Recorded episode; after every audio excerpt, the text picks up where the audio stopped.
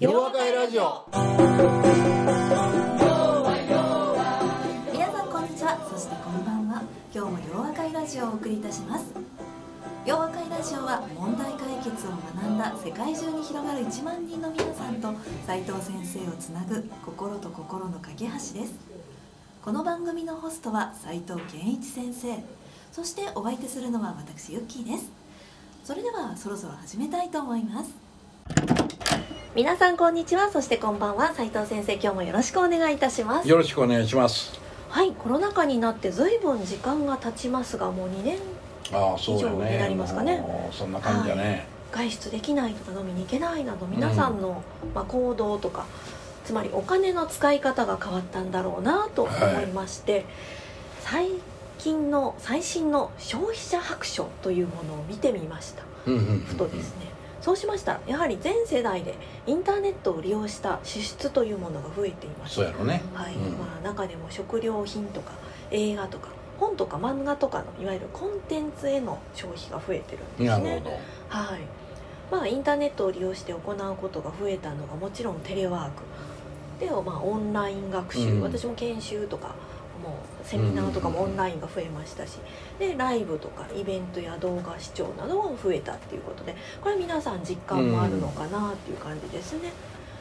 洋和会洋和会や問題解決実学会もね去年一昨年ともオンラインで開催しましたし先生の問題解決実学あの問題解決塾もね一時期あ一時はオンラインにしたけどもね、はい基本的にはリアルやったね。あうん、だからはい。リアルの人があ、ね、えなぜか男性がリアルできたがるのね。えはい。女性はやばいからちょっとズームかみたいね。ようわかるなと思ってね。なるほどですね、はいうん。うんうん。そこはちょっとよくわからない。よくわからんけどね。そうですねって私言いましたけど、ちょっとわからないですねあ斉藤先生もねこうフェイスシールドをされてまーしたもんね。そうそうそうそう、はい。ようあんなんやってたな、ええええいやもう喋ってるやん。ええ。全部耳にうるさーってうるさーってしゃあないねや。はい、ええうん。そうですよね。あの私演劇を見るんですけどオンラインで見てたりもするんですけど演劇の方もこうフあェイスシールドしてるんで喋ってると曇るじゃないですか、フェイスシールド、うん。であのこう盾やったりこうミュージカルやったり本当かわいそうだいやそれかわいそうやな。あの途中で亡くなりましたけど最初の時本当大変そうだなと思いましたね。ね。はい、はい。まあ皆さんご苦労されてるわけや、でもねあのだんだん増えていきましたけれどもオンラインが、まあ、便利だからオンラインでもいいんじゃないっていうことにはやっぱりならなくてイベントとか習い事はやっぱりリアルがいいっていう方が多いですよね。はい、はい。洋和会がリアル開催になっていくのも、まあ、先生の思いっていうのもありますけれどもはい。皆さん同じ思いをしているってことですよね。だね。はいはい。とはい。いうわけであのオンラインで買い物とかさまざまなことできるようになりましたけれどもやっぱり直接お話ししたりとかあ便利だねっていうことになってオンラインのミーティング打ち合わせとか会議とかはあの移動しなくてよくなってあのすごく増えたんですね。他社さんとの会議は多分移動することがなくていいんで、まあね。定例会とかはね報告会とかそれであの全然いいですっていうのはあるんですけどあのあえて対面での打ち合わせは新鮮ですしね。うんそこそこで得られる情報量っていうのも全然オンラインとは違いますからね、とても多いなということで、ははいい。そういうわけで今日も斉藤先生からそしてこれから登場いただくゲストの方から直接お話を聞かせていただきたいと思います。はい。はい、いつもオンラインで聞いている見ていると言った方がいいんですかね。方なんですけれども楽しみですね今日もね。ほんまやな。はい、というわけで先生今日もよろしくお願いいたします。よろしくお願いします。今回のゲストはコンサルタントの桑山和彦さんですこのラジオをお聞きの方はご存知の方も多いかと思いますが桑山さんは今洋和会の仲間の中ではとっても話題の方ですよね。あそうなんや。ね先生あそうかいなあそうやそうやそうやそうやはいうん小山さん。はご自身のキャリアについてあるメディアで連載記事をお書きになっていて。ああそれの話やな。はい。その記事をあの斉藤先生がねうん。斉藤先生経由と言いますかメーリングリストなので皆さんにシェアしてあそうやそうやそうやそうやはい、うん。というわけで私も楽しみにしておりました。誰も言ってくれへんかったでそんな楽しみにしてるって。言うたら一人ぐらいしかおれへんねん。そやから誰も聞いてないんやろと思ったよあ見てないって思ったちゃんと見てくれてんねんな。返信も返ってきてますよあそうかい。なでは桑山桑山さん改めましてラジオをお聞きの皆さんにもはい自己紹介をお願いしたいと思います。はい。話題や話題や。はいはい。話題ですよということで、はい、はい。よろしくお願いします。マスク取っていただいて大丈夫ですので、うん。画面ではい、あの皆様はじめまして、はい、えー、モディス株式会社の桑山と申します。コンサルティング事業部で責任者をしております。えー初めてですねこの「洋和会ラジオ」生でこういうふうに撮あの撮影収録してるのかというのを、うんあの初めて知ってですね、はい。とてもいつも聞いている身としてはですね、あのすごい誇らしい気分でおります。あーありがとうございます。はい、であの先ほどご紹介いただいた連載記事にもああるんですけれども僕と斉藤先生はあ10年前に、はい、えー出会いまして、はい。それまで、えー僕の会社はエンジニアの派遣はい、をしてたんですね。えーはい、なんですけどもリーマンショックの影響でかなり業績落ち込んでしまうとえーはい、でその時に、えー社長の川崎はい、がですねこれからはエンジニアは問題解決もできなきゃいけないはい、うことで新しいエンジニアがコンサルタントのような仕事を兼ねるサービスを始めたはい。ですけれどもなかなかうまくいかずに。えーえーそれで、えー斉藤健一はい、えー先生にもう世界、えー日本トップのコンサルタントにどのように問題解決するのかということを教えていただいて。はい、そしたらですね私もエンジニアのキャリアをはい、を一生続けるのかと思ってたらですえーね、えいつの間にかコンサルタントになりーはい、でそしてその斉藤健一先生の研修で問題解決を学ぶかと思ったら、生き方を教えていただいたということで本当にあの人生の恩師であって、えーもうこういった縁がはい、あるなんてもう自分の人生でもう思いもよらずですね、はい、多分10年前の自分が今の自分見たらびっくりすると思います。はい、はい、びっくりしてんの。そうですよね。はい。斉藤先生とはこうね洋和会というか洋和道というか問題解決というかですねやって人生変わった方は私も含めてですけど多いですけどそんなお一人ということですよね、はい。というわけではい。でよく私も洋和会なんかでお会いしてますけれども改めてあのそんなつながりがあったのかとうん。お聞きして、あなるほどと思いました。はいというわけで早速ご質問に行っていいですか、うん。はい。はい。はい、はい。ということで、はい、はい質問の方お願いします。はい、えー私たちの会社は去年からですね、はい。えーコンサルティングを事業化はい。しまして、ええ。えーコンサル担当の専門部隊はい。を私が率いているのですええ。が、その中で、えー改めて難しいと思うのが、はい。問題解決とかあるいは戦略を立てるとはい。いうことがコンサルタント仕事で、まあ、これコンサルタントだけじゃなくて企業の経営層の方とか、はい。部門の責任者という方は戦略を立てるということが、あ仕事ということで、えーまあ、いろいろな取り巻くう市場の情報を調べてはい。で私たちはコンサルタントなのでキーマンにインタビューをして、はいで事業の重要なデータというのを見せていただいて、はい。で状況を把握するわけです。はいはい。でこれはあマッキンゼはい。あるいは斉藤先生がずっとうんやってきた、はい。えーことだと思うんですけどでここまではなんとかできるんです。ただここからじゃあ何をすべきなのか、うん。何を提言すべきなのかどんな戦略を立てるべきなのか、うん。というところの、うん現状把握とその仮説の間あをどのように、えー考えて編み出しているのか。うんいつも斉藤先生の話を聞くと提案内容は常にインパクトがあってしかもそれを取り組めばえー業績が良くなるということが感じられる内容なんです。ななかなかあー我々そういったところまで、はい。えー行き着かずですね何かヒントいただけたらと思います。これもねなかなか難しいんですよ。ではい。難しいんやけれども実はものすごく重要なことを言っているのね、はい。それで僕はあのこれまあこの間塾のあの OBOG の集まりを京都でこうやった時にはい。ちろりとちょろりとこう話したんやけどね、はい例えば今小山さんが言うたっちゅうのは例えば情報を集めてそれを分析して、はい。まあ何が起こっているかを理解することはできるでもその後言うてみたら仕事はクライアントの業績上げなあかんことや、ええ。何が起こってるかはようわかんねんけど、はい。そこからほんならどういうような取り組みをやればクライアントの業績が上がるのかっていうところがうまくつながらない。はい。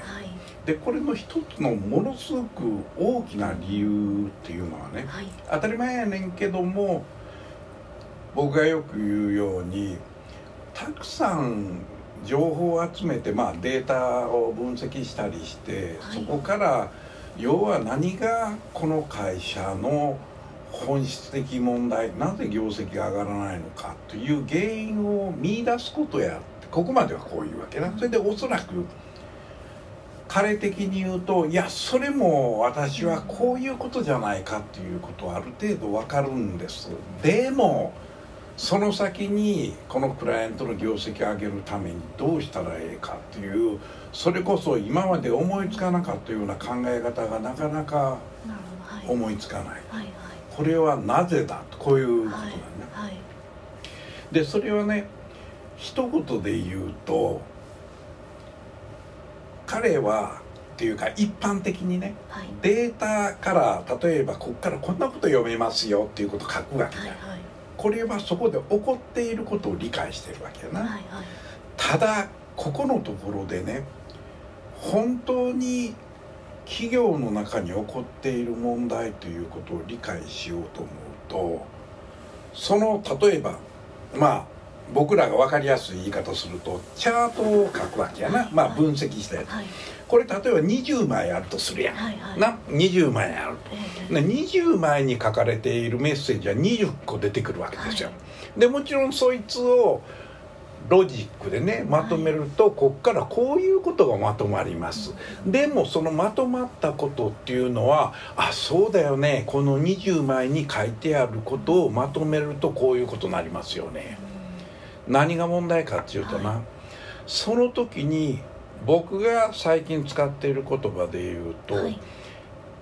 意味は何だい？意味合いは何だっていうところがね見抜けないんですよ。あつまりね事実としていろんなことは分かってんねんけど、はい。い、やだからこれってどういうことなのよっていう問いかけをした時にいやだからどうなのよって20枚のことから言えることこういうことじゃないんですかっていうとそれは起こっていることを文章でまとめたっていうことに過ぎない。はい。でも本来僕らがやらなきゃならないことっていうのは1枚のチャートが語りかけている意味は何だ、ね、表面的にはこんなことわかるねんけど実はこんなこと起こってるんちゃうか。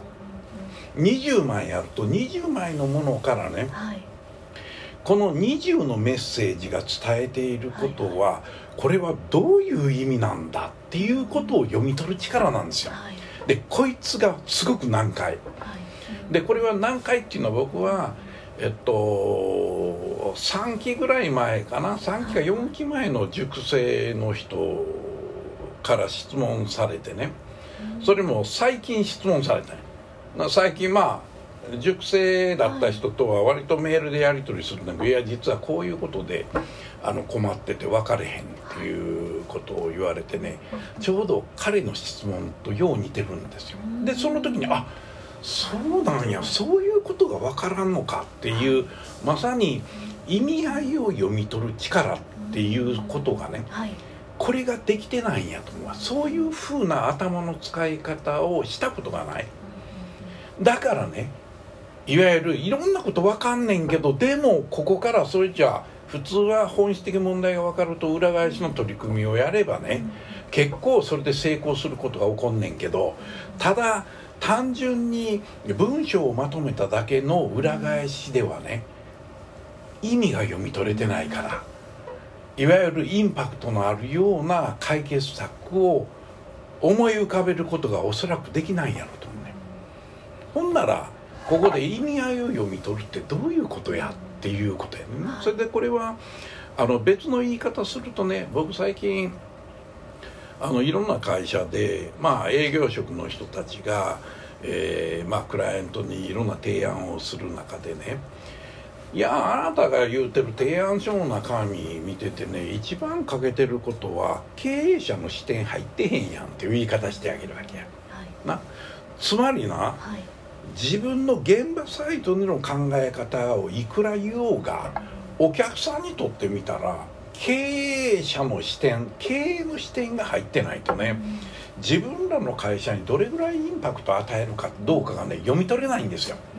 せやからうまいこといけだから僕はコンサルタントだけの問題じゃなくてねいわゆる今後クライアントのことをよく理解しお客さんのことをよく理解しお客さんが抱えている問題に対してどういう解決案を提案できるかっていうね今みんなチャレンジしてるとこやけどそれがねできないんですよやっぱり。なぜならば意味合いを理解することの意味がわからんから。それで僕は例えばねこういう例を使ったわけやな例えばそのお客さんが参入している市場が伸びてませんねんってこういうふうに言うとするじゃない。はい、なほな市場が伸びてないって言ったら普通の考え方で言うと市場伸びてないですねで終わるんです。市場が伸びてないことの意味は何かっていうふうに問われるとね、はい、僕やったらあそれえらいことやぞなぜならば売上っていうのは市場規模かけるシェアで表せるはずや。片っぽの市場が伸びてなかったら競争力をいっぱい高めたら維持できるか分からへんけどまず売り上げ伸ばすのはしんどいぞ。つまり市場が伸びてないことの意味は新しい市場を探すかあるいは自分らが参入している市場の中で伸びているセグメントを探すかあるいは自分で新たな市場を創造するかっていうこの3通りぐらいしかないんです。その考え方がね市場が伸びてないって言った時にその3つを思い浮かべれるかどうかやと思うね。とするとね実は僕さっき20枚って言ったやん、20枚1枚ずつについてね同じように3通りの考え方が出てくると全部で60あるんです。その60のものが情報として頭の中にあるとねその中でいろんなものがお互いに関連し合ってるから企業で起こってることは全て関連し合ってるんですよ。だからそこでこれは違うこれは違うこれは違う。でもこのことは大事や。だからこの会社の場合はこういうことをやらない限りね成果は出ないんやっていうふうに考えなきゃならない。でこいつは僕は今言葉で言うてておそらく聞いてる人にとってみたらよう分からへんなっていうことになると思うねんな。でこいつは僕はまあ今その意味合いをどのように、えー、理解したらいいのかっていうのをちょっとまとめ始めてるのね。つまり人に伝えるためには分からない人が分かるように伝えなきゃならないんでね、それを今ちょっと書きつつあるところなんです。でもこれはすごく重要なところでね、それができるようになるとな、はい、特にまあ彼なんか分かると思うけれどもまあ聞いてる人も分かると思うけれどもロジックツリーで本質的問題っていうのが一番上の箱にあって、はい、その下に3つの箱があると、はい、1つ目が市場環境とかね、競争環境についての記述、はい、2つ目が自社の業績と戦略上の課題、3つ目が自社のインフラや人の巻き込みに関する問題。それぞれ問題を書けるわけよ、はい、下から来たから、はい、文章はまとめれるわけや、はい、問題はその3つからどういうふうに意味を読み取るか。ここがねみんな赤みなんだよだから単純に文章だけ並べて上に書いてしまうからその裏返しはほとんど面白くもおかしくもない新しい気づきは出てこないだからこの3つの箱つまり一つ一つの箱が意味しているものとその3つの箱が合わさった時にそこからどういうメッセージを読み取るべきなのか、ここなんですよ。でこれはねやっぱりみんな自分で一度やってみてそれを見てもらう。はい。ここおかしくないかここはこう考えた方がいいんじゃないかっていうやり取りを行うことで初めてねはいはい。問題の本質という本当の意味での本質が理解できるんやろうと思うね。でこれは非常にチャレンジングでねまずはまああの小山さんの場合には一つ一つのこれから自分で分析したチャート1枚出てくるたびにこれってどういうことなのよ？これが意味していることはどういうことなのかっていうことを考える。ことをまずやることとそれを下の箱が、まあ、4階層って僕言うたりするんだけど一番下に事実ベースでの分析がありその上に要約がありさらに3つの箱に行き最終的に結論に行くやん下の方はあんまりそのことは気にする必要なくて、文章をまとめるぐらいでもかめへんねんけど、この3つの箱をまとめる時にはそれだけで分かる。ここや。意味合いですね、はい。だからそいつはね一度自分でこう考えたんやけどって言われて「いや違うやろ」ってこれはこう考えるべきやって言われて初めて自分の脳の使い方がねどこが間違ってるかっていうことに気がつくんやと思うからこれはまあ塾に来るんだね習いたかい。だそうですよ。だそうはい。でもまあそうですよね。あの塾の宣伝ではなくて、うん。そういう頭の使い方を訓練しないとで実際にやってみないとやっぱりわからないっていうね、人間の脳はね、はい。今まえでえ自分たちが考えてきた考え方に慣れてるもんやから、はい。今みたいに新しいことを言われてもね、はい自分の脳は拒否するんですよ。せやから何度も何度もやってこうやろうこうやろうっちゅって自分の脳にこう考えてほしいねんっていうことを言わない限りね、脳は慣れてくれない。いうことやと思う、はい。だからこれはあのコンサルティング会社のコンサルタントの人だけでもなくねはいはい。結局同じ間違いを何度もやるのはね結局脳がね昔の考え方から脱皮できないからなんですよ。はいだから自分の脳をどうコントロールするかっていうことは重要なテーマになるってことであると思うね、そうですね。私含めて多分皆さんもそうだと思うんですけどやっぱり分析してこう持ってってこれでどうですかってうんなんか違うんだよなって言われるっていうのはきっとそこなんですよね。そうやね。要するにね、はいやっぱりその経営というね、はい。視点。それでえそう言うとないやー私経営なんかしたことないからほんならやっぱり経験ですかね。って違うんですそれはこれは頭の使い方ですよ。はい。だからあやっぱりそういうことになれるっていうことが大事だし最初にあそういうことなんやっていう気づきがまずいる。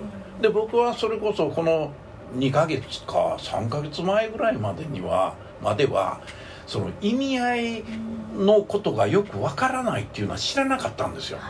で言われてあなるほどそんなんや。ほな俺もちょっと考えてみよう。と俺は気軽に意味合いはこういうことちゃうのって言うてたけどでもそれはどういうことかって分解して考えるとね今僕がお話ししたようなことをはい。を意味してると。さらに今は僕は頭の中で思ってること言うてるだけやけどやっぱりこれが人が理解してもらうためにはねやっぱり自分で書き直してはいで読み直してこれでわかるかっていうふうにしていかん限りはちょっと難しいやろなと思うね。なるほど。はい。じゃあぜひそれを待って。もう待って。はい。ちょっと待ってちょんまげみたいな、はいうんただはあかんでみたいな、皆さんうん。はい。あのたこ焼きでも持ってきてくれたらええと思うかみたいな。あの頑張ってラジオで聞くようにするんで皆さんラジオを聞くのを待ってくださいね。先生がまとめるのをね。ほんまかねはい、はい、というわけであのとても勉強になりましたがいかがでしたでしょうか？山さんも。はい。いや本当はい。は い意味合いを読み取るはいというのはすごくこう難しいんですけれども、え先生と、えーご一緒しているとそういったことをされている場面に遭遇するんですね。はいはいはい。でこれ面白いのが、はい。先生は脳がそういう癖がついているから、はい。ちょっとした例えば食事している場面とか車でタクシーに乗っていて起きた出来事はい。から意味合いを読み取ってはい。自分なりの解釈を述べられたりされるんですよね、1を知って10を知るような、その解釈っていうのは、はい。もう多分本人がついてきてなくて、はい。面白いのが自分の解釈を自分で話しててそれに自分があって気づいてメモしたりするんですよね。自分より先に頭がひらめいちゃってるのがパラパラパラって出てくるぐらい。これ大事な考え方よ。俺メモったなんて忘れるで みたいな。すごいですあいねやいや塾なんかでもよくあるのね。喋って「俺ええこと言うてるわ。これメモっとかんと二度と出てけえへんわ」と思ってるしねはい。あーすごいですね。はい。ぜひともじゃあまとめていただいて。はい、それをラジオで引き出していきますので、はい。お願いします。はい。では今日はありがとうございました。ありがとうございました。洋